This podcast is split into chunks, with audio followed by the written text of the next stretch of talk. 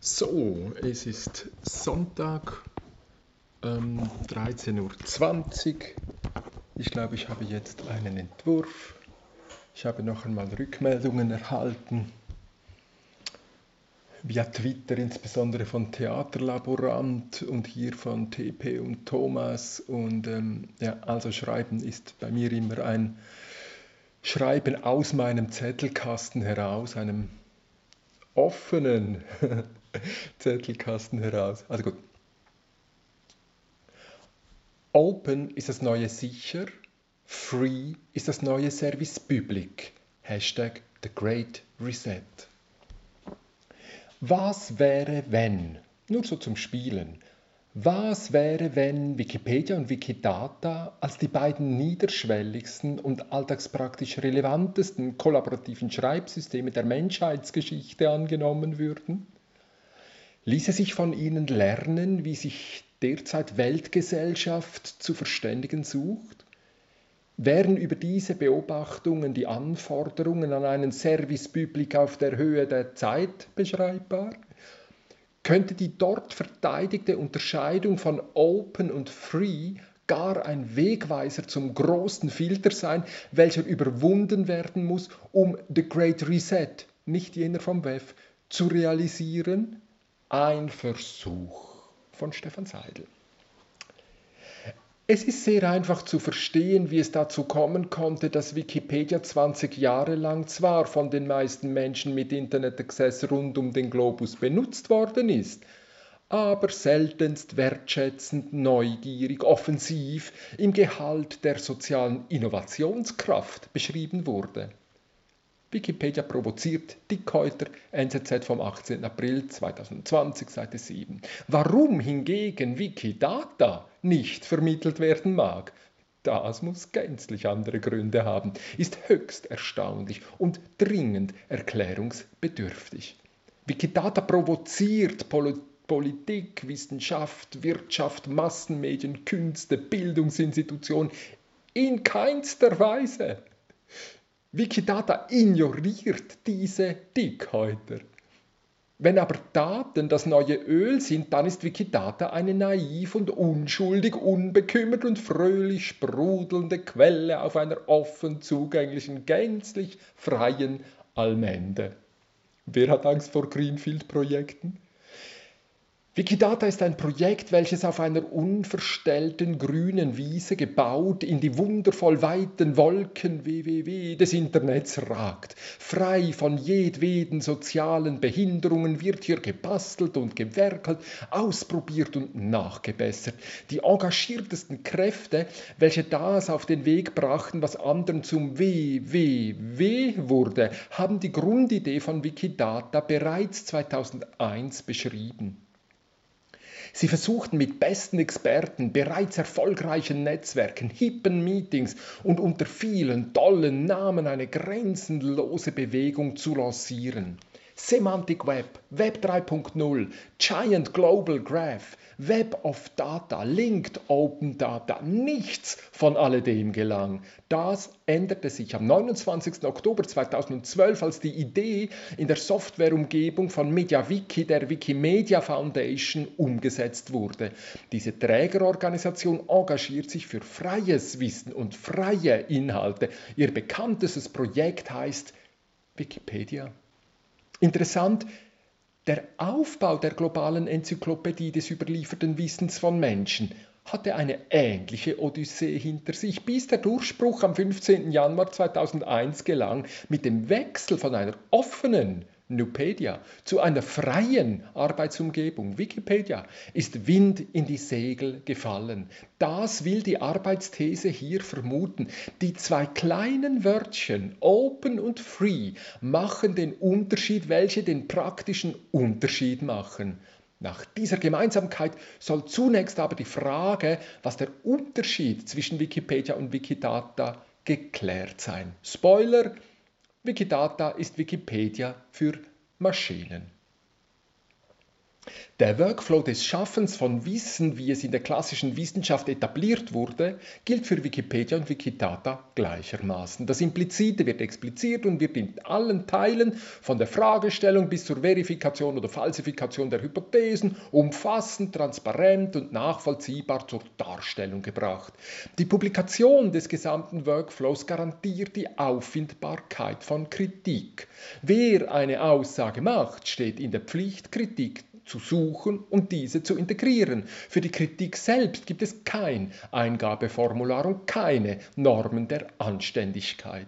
Wissenschaft ist der in unserer Kulturform bisher beste Umgang mit dem ätzenden Umstand, dass jedes menschliche Wissen gefärbtes, selektives, perspektivisches Wissen ist. Darum wird informationelle Qualität an der Fähigkeit gemessen, wie umfassend dissente Hinweise inkludiert werden.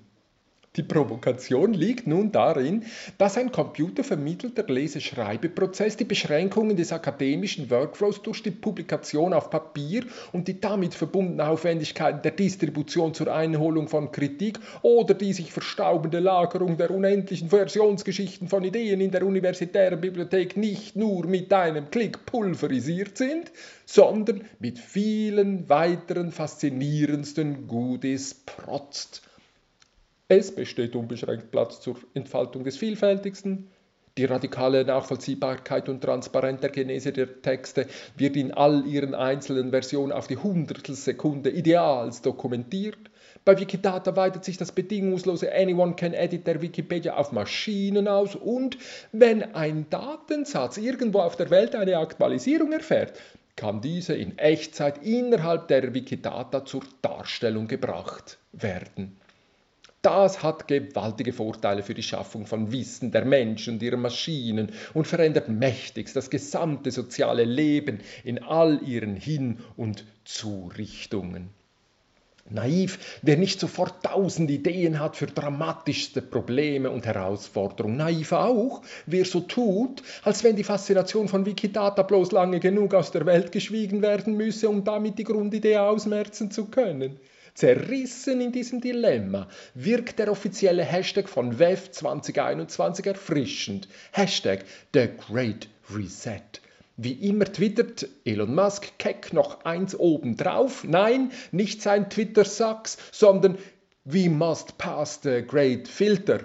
Dabei wird zwar nie beantwortet, worin diese superreichen Überflieger und rebellisch subversiv unten durchsporenden den großen Filter erkennen, welchen es dringlichst zu zu überwinden gelte, um einen Neustart, eine nächste Reformation, das angeblich nötige Greenfield-Projekt anzugehen. Hier aber soll vermutet werden, Open by Default. Am 27. August 2018 wünschte sich Stefan Langenauer, Chef des Statistischen Amtes des Kantons Zürich, in der feierlichen Begrüßung zur Nationalen Versammlung seines Fachs Hashtag SST18, dass nach 150 Jahren Staat staatlicher Statistik die Kontrolle über Daten aufgegeben werde. Was einigen seiner akkuraten Kollegen den Schnappatmung und ungläubiges Kopfschütteln auszulösen vermochte, ist freilich bloß realistischer Nachvollzug des Normal gewordenen. Die Datenhoheit ist längst auf das übergegangen, was gleichermaßen abschätzig und bewundert Hashtag GAFAM genannt wird. Google, Amazon, Facebook, Apple, Microsoft. In einem Tweet während des Schreibprozesses zu diesem Text präzisiert Ed Langenauer Steffen, was er vor zwei Jahren ausdrücken wollte. Zitat Kontrolle über unsere Daten verlieren, damit Dritte auf Basis der Daten den Diskurs vorantreiben. Zitat Ende. Danke, Coronavirus. So, auf in die Kontroverse. Wenn der Staat Daten erhebt, sammelt, analysiert und aufgearbeitet publiziert, hatte dies schon immer zum Ziel, faktenbasierte, kritikfavorisierende Diskurse von Ämtern, Parlamenten, Bürgerinnen und Bürgern zu unterstützen. Weil wir aber gerade aus den Festivitäten von 500 Jahren Reformation kommen und uns auf und Davos via Time Twitter und YouTube androht oder verspricht, je nach Konfession, The Great Reset sei am Tun, fällt uns diese staatliche, ausgedehnte Produktion von Fakten als ein Prädikat der eben gerade vergangenen Kulturform erkennbar. auf. Das ist ein Fehler. Fakten ist das neue Fasten. Weil selbst die Vorstellung davon, wie Menschen für wahrnehmen, Teil von gesellschaftlicher Vereinbarung und Übereinkunft ist, lohnt sich ein Blick auf das, was diverse Systemtheorien der Altvorderen als nächste Kulturform erahnt haben. Ein nächster Weltzugang, ein nächstes Menschenbild hat sich vor unseren Augen installiert. Zur Erinnerung, Wissenschaft wurde auch zuerst in den Klosterschulen entwickelt, gelehrt und gelebt. Genau gleich die Systemtheorien in der Universität. Wie auch immer. Was sind die Axiome dieser Systemtheorien? Ein System wird durch drei Elemente konstituiert. Es muss zunächst ein Innen von einem Außen unterscheiden können. Es muss dann über Energie und drittens Kommunikation verfügen, welche Reproduktion, Rekursion und Autopoiese garantieren. Alle drei Elemente können sich wandeln, aber wenn eines der Elemente sich wandelt, dann kommt es zu einem Wechsel im ganzen System und das Ergodische feiert eine nächste Konstellation. Die Early Adapters nannten einen solchen Weltzugang Paradigmenwechsel, aber The Great Reset tönt schon sehr viel cooler. Wenn die Verschiebung der Systemgrenze Körper-Umwelt großzügig außen vorgelassen wird, obwohl wir uns längst an künstliche Hüftgelenke und die tägliche Zufuhr von biopsychoaktiven Substanzen gewöhnt haben und es eine Frage von Stunden ist, wann gentechnisch frisch zusammengebautes irritationslos verimpft wird und damit Körper nichts mehr mit Menschen zu Zeiten des Propheten Jesu, Huldrych Zwingli oder Immanuel Kant zu schaffen haben, lassen sich erfolgreich etablierte bestimmte Narrative für die Systemelemente Energie und Kommunikation emotionsloser diskutieren. Die vier industriellen Revolutionen thematisieren die dramatischen Wechsel für das Systemelement Energie. Die aufeinanderfolgenden Phasen von Mechanisierung, Motorisierung, Automatisierung, Digitalisierung explizieren implizit die Wechsel im Bereich der Nutzung und Gewinnung von Energie. Der Übergang der Nutzung menschlicher und tierischer Muskeln auf Naturkräfte, Feuer, Wasser, Wind, weiter zu fossilen Brennstoffen, Kohle, Öl, Gas, Kernspaltung und nun in der vierten industriellen Revolution zu erneuerbaren Energien. Die aktuelle Herausforderung ist der Nachvollzug von dem, was jede Alge seit ewigen Zeiten kann. Photosynthese, Verarbeitung von Flavodiron-Proteine und so. Für das Systemelement Kommunikation hat Niklas Luhmann das Narrativ vorbereitet. Der Medienarchäologe Dirk Becker hat es ausgegraben. Sie nennen es Medienwechsel. Es haben sich in vielen Iterationen ebenfalls, Überraschung, vier Begriffe herausgebildet, welche hier nun aber symbolischer zu lesen sind. Sprache, Schrift, Buchdruck, Computer. Im Anthropologischen Museum bewundern wir in je separaten Räumen die aufgestellten, tribalen, antiken, modernen Gesellschaften und im vierten Raum werden in einem munteren, kollaborativen Je-Chemie-Spiel, leicht zu beobachten wie Hashtag Data Literacy auf Twitter, die Elemente einer Kulturform dieser Next Society ausprobiert. Surkamp presst seit zwei Jahrzehnten solche Studien der nächsten Gesellschaft zwischen zwei Buchdeckel. Kurzum, Während Naturwissenschaften einen linear-kausal-deterministischen Weltzugang entwickelten, haben sich die Geisteswissenschaften von einem dynamisch-prozessual-systemischen Weltzugang inspirieren lassen. Die Komplementarität der beiden Ausgangspunkte von Kompliziertheit auf der einen Seite und von Komplexität auf der anderen Seite ist evident und eine situative Nutzung für jede Landfrau eine Selbstverständlichkeit. Selbstverständlichkeit. Wenn Gemüse oder Früchte eingeweckt werden, ist es sinnvoll zu arbeiten wie die Ingenieure. Zuerst einzumachendes ins Glas schütten, dann Deckel zuschrauben. Nicht umgekehrt. Keine Experimente, null Kreativität in diesem Moment. Wenn es aber darum geht, innerhalb der göttlichen Ordnung den Kuhmelkern und Geißenhirten beizubringen, wofür diese sich an der nächsten Landsgemeinde mit glänzendem Säbel und frisch gewaschenem und frisch gewaschen einzusetzen haben, wendet sie freilich agile Methoden an. Nichts Neues unter der Sonne? Oder eben doch? Auch ein Baum kann twittern. Eine intelligente Glühlampe reflektiert die eigene Vergänglichkeit knochentrocken. Sie weiß, wann ihr Licht ausgehen wird und bestellt sich selbst Ersatz, wohl eher bei Amazon als bei Brack. Sicher scheint, in dieser Hinsicht ist eine dumme Glühlampe weiser als Roger Schawinski mit seinem Ego-Projekt Lebenslust bis 100.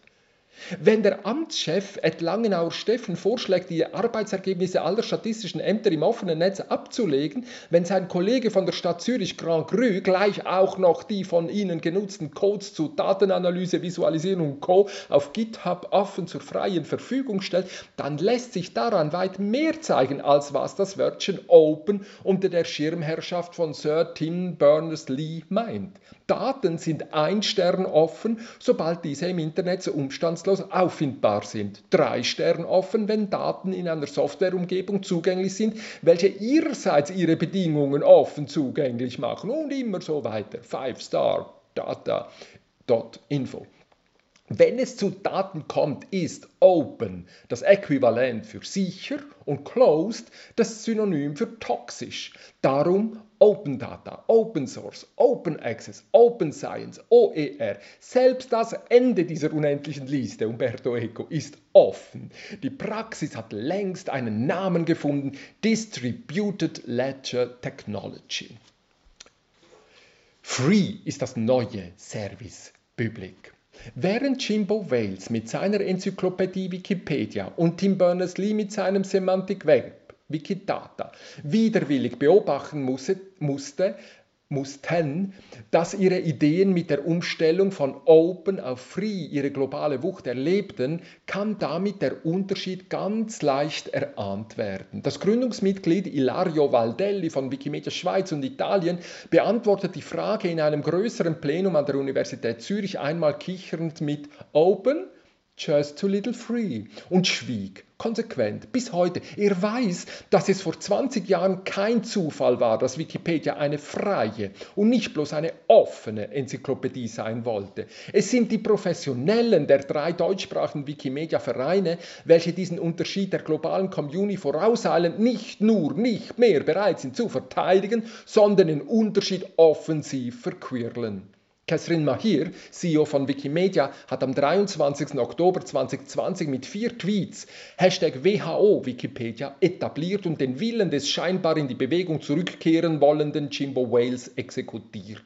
Sie hat damit nicht nur das Hashtag ZDF Wikipedia von Wikimedia Deutschland geschützt, sondern Wikipedia von einer freien Enzyklopädie auf eine offene zerstört. Anyone can edit? Nein. In your all rules?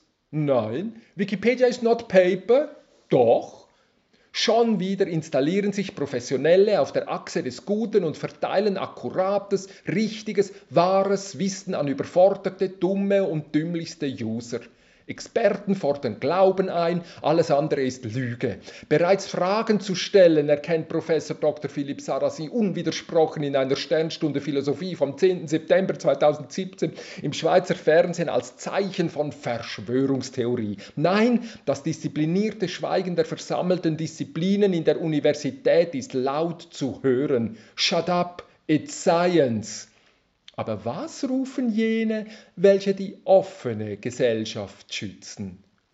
Die sozialradikal-liberalen Täufer, sola scriptura, die aufklärenden Aufklärer, sapere aude, die Landschaftsgärtner der informationellen Allmende. Sei mutig. Service Public gegen informationellen Terror. Der große Filter, welchen es zu überwinden gilt, besteht nach diesen Annahmen in einer nicht erst seit Coronavirus unerträglich gewordenen informationellen Gängelung. Und die Lösung wird in einer informationellen Allmende erträumt. Das wird das World Economic Forum anders sehen müssen. Übereinstimmung wird aber darin bestehen, dass kein Mensch staatlich zwangsfinanzierte News braucht und schon gerade gar kein Infotainment. Weder von der Universität noch von massenleitenden Medien. Ein Service Public auf der Höhe der Zeit wäre daran erkennbar, dass ein professionelles Community Care in einem Smart Setting offene Debattenräume pflegt, mitsamt ihrer technologischen Infrastruktur und die dort verarbeiteten Daten, Informationen und Wissensbestände sich aus einer freien Allmende nährt. Aber das wäre ein nächstes Thema. Stefan M. Seidel ist Unternehmer, Sozialarbeiter und Künstler. Er lebt und arbeitet in Dissent is Muste. Also noch ein paar Tippfehler. Oh, und dann höre ich, glaube damit auf. Tschüss.